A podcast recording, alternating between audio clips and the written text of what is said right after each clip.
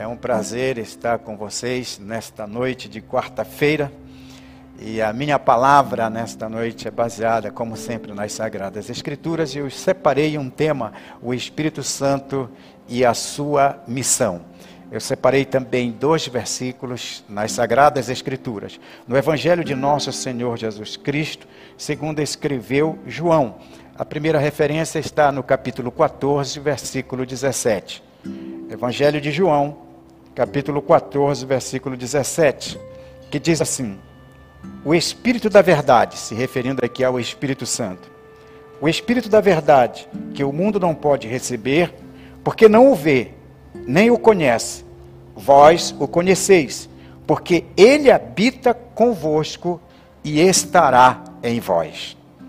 O segundo versículo está também no Evangelho de João, capítulo 16, e versículo 14. Diz assim: Ele me glorificará, porque há de receber do que é meu e vulo há de anunciar.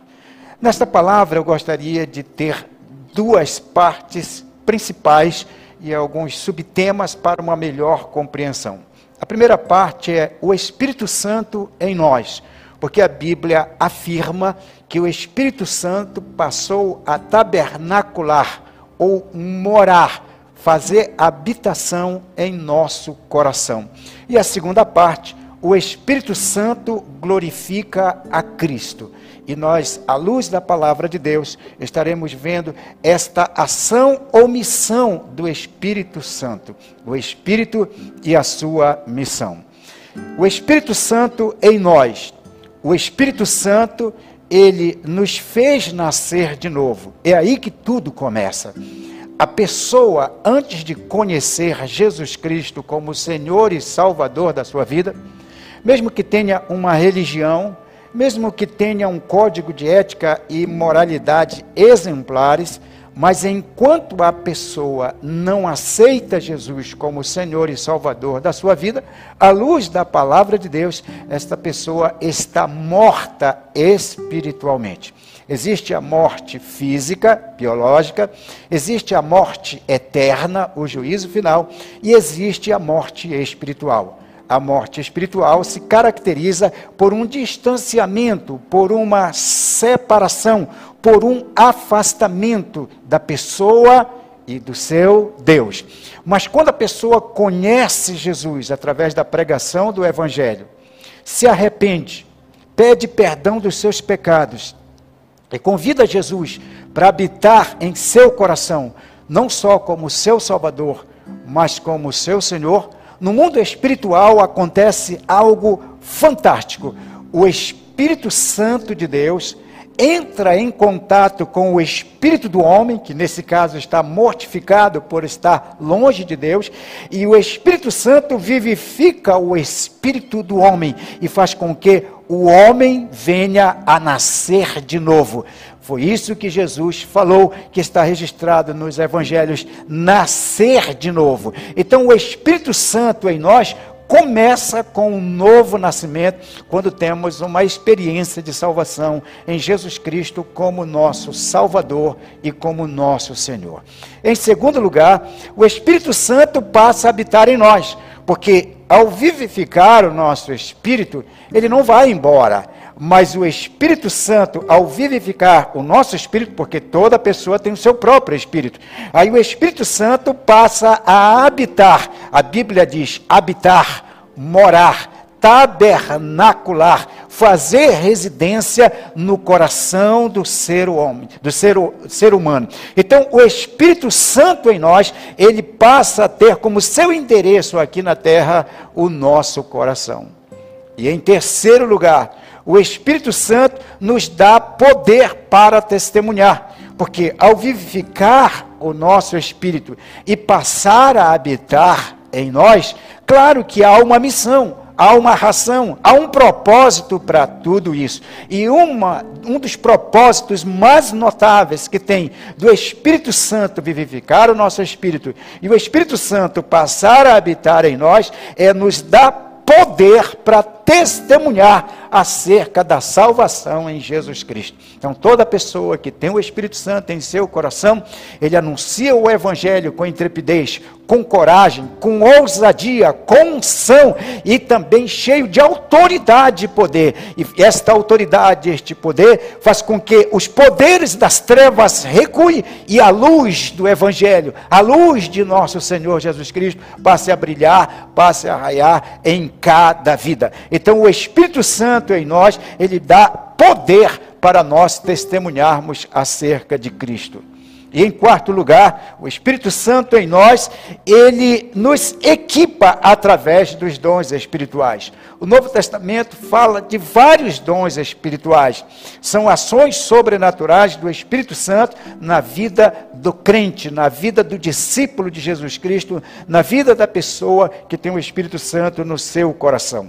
Só no capítulo 12 da primeira epístola de Paulo aos Coríntios, ali nós vemos nove dons espirituais. É claro que nas outras epístolas eh, nós vamos ver outros dons espirituais. São os dons de poder, dons de elocução e dons de revelação tudo a ação do Espírito Santo na vida do crente, para que o crente esteja cada vez mais equipado espiritualmente, porque com as nossas forças, com as nossas próprias pernas somente, nós não conseguimos trilhar o caminho que o Senhor tem pavimentado para nós. Mas o Espírito Santo nos adorna com os seus dons espirituais, nos equipando, não só para seguir Jesus, mas servi-lo e proclamá-lo a todas as pessoas.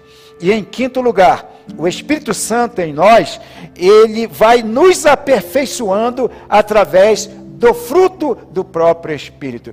Na epístola aos Gálatas, Paulo diz no capítulo 5, versículo 22, acerca do fruto do Espírito. Então ele fala no singular: o fruto do Espírito é. Aí ele diz amor. Então o amor é fruto do Espírito. Amor a Deus sobre todas as coisas amor ao próximo como a nós mesmos e o amor próprio, porque o referencial para amarmos o próximo é o amor que temos a nós mesmos. Não é uma egolatria, um, uma concentração do ego. Não, mas o amor próprio é a referência para amarmos o próximo. Amar ao próximo como amamos a nós mesmos. E esse amor é fruto do Espírito. E como se manifesta? Quais as características desse fruto do Espírito na vida do crente, já que estamos falando sobre o Espírito Santo em nós? Lá em Gálatas, capítulo 5, versículos 22 e 23, ele diz: Mas o fruto do Espírito é amor Aí ele mostra as características, a performance desse fruto chamado amor. Isso se revela através da alegria, através da paz, da longanimidade, da benignidade, da bondade, da fidelidade, da mansidão, do domínio próprio. O homem com uma disciplina pessoal, bem rígida, mas sem o Espírito Santo, ele jamais conseguirá viver isso. Mas o Espírito Santo em nós, ele nos aperfeiçoa através do seu fruto, que é o amor, com todas essas prerrogativas, com todas essas características. Então é importantíssimo, é imprescindível a missão, a ação do Espírito Santo na vida de cada crente. E o segundo ponto ligado à missão do Espírito Santo é que o Espírito Santo glorifica a Cristo. De que maneira, de que forma o Espírito Santo glorifica a Cristo? Porque o próprio Jesus falou, nós acabamos de ler, ele me glorificará, porque há de receber do que é meu e vou de anunciar. Então, em primeiro lugar, o Espírito Santo glorifica a Cristo, jorrando luz sobre a obra salvífica de Jesus. Você pode ler muitas coisas na palavra de Deus, sobre geografia, sobre história. Você tem informações. A Bíblia é um compêndio cultural fantástico. Mas a Bíblia é a palavra de Deus. E a Bíblia tem como ponto central, mensagem principal, a obra de salvação que Jesus realizou na cruz do Calvário. E o Espírito Santo glorifica Cristo, jogando luz, discernimento, revelação sobre esta mensagem de salvação inserida nas Sagradas Escrituras. Em segundo lugar, o Espírito Santo glorifica a Cristo através da ação evangelizadora da igreja. Por quê? Porque a igreja eu acho que foi domingo passado, se eu não estou enganado, eu falei sobre a igreja, fator social importante. E cheguei até a dizer que se as autoridades constituíssem, atentassem para a importância, o valor social da igreja, eu creio que a igreja teria um tratamento especial. A igreja é um fator social imprescindível. E a igreja faz muitas coisas maravilhosas, principalmente no campo social. Mas a obra mais fantástica da igreja é exatamente levar Cristo às pessoas. Então, a igreja glorifica Cristo quando ela prioriza a proclamação, a pregação do evangelho da paz. as boas novas não tem coisa melhor do que saber que Jesus morreu na cruz para nos salvar. E em terceiro lugar, o Espírito Santo glorifica Cristo quando o pecador ganha uma nova vida em Cristo. É interessante isso. A pessoa, antes de conhecer Jesus, ela pode ter uma faixa etária bem, bem baixinha, pequena, pode ser nova, pode ser um jovem, um senhor, um ancião, mas como nós falamos, a pessoa quando aceita Jesus, ela nasce de novo. Então ela passa a ter uma nova vida, uma nova identidade, novas prioridades, nova equação de valores. A, a, a vida passa a ter uma outra ótica. E isso vai alterar o comportamento, a linguagem, tudo na vida da pessoa. Então, quando a, a pessoa é alcançada pelo Evangelho e que esta pessoa aceita Jesus, então ela adquire uma nova vida em Cristo. As coisas velhas se passaram e tudo se faz novo. É uma nova criatura. Por isso que nós falamos no começo o novo nascimento. Então, o Espírito Santo glorifica a Cristo quando pecador ganha uma nova vida em Cristo. E, em quarto lugar, o Espírito Santo glorifica Cristo, formando a imagem de Cristo em nós. Como é isso? Independente das regras e normas de qualquer agremiação religiosa, uma pessoa que é discípula de Jesus Cristo e segue os seus ensinamentos e começa a caminhar no caminho pré-estabelecido por Jesus Cristo, mesmo que ela não fale que é cristã, que pertence a uma agremiação religiosa, as pessoas vão perceber que há algo diferente na vida dessa pessoa. Seu linguajar, a sua maneira cortês de, eh, de tratar as pessoas, um senso de honestidade, um equilíbrio, uma verdadeira equação de valores que só o Evangelho, só a presença de Jesus Cristo pode proporcionar na vida da pessoa.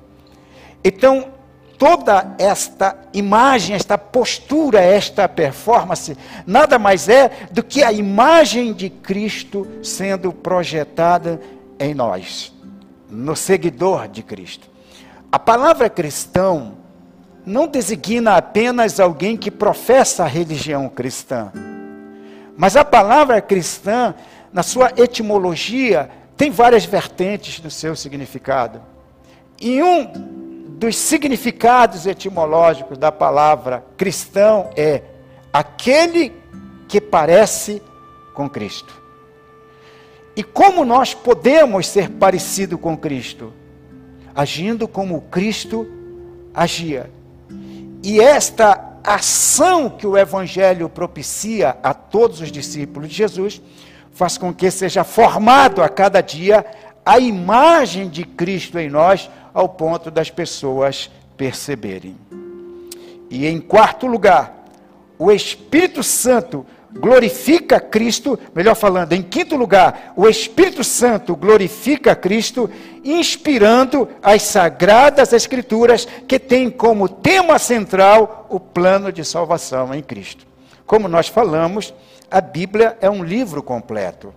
A Bíblia é rico e te dá informações, conhecimentos que, independente de questão religiosa, mesmo que você não leve muito a sério a questão espiritual, mas por uma questão de informação, de conhecimento, de sabedoria, a Bíblia é um clássico da literatura.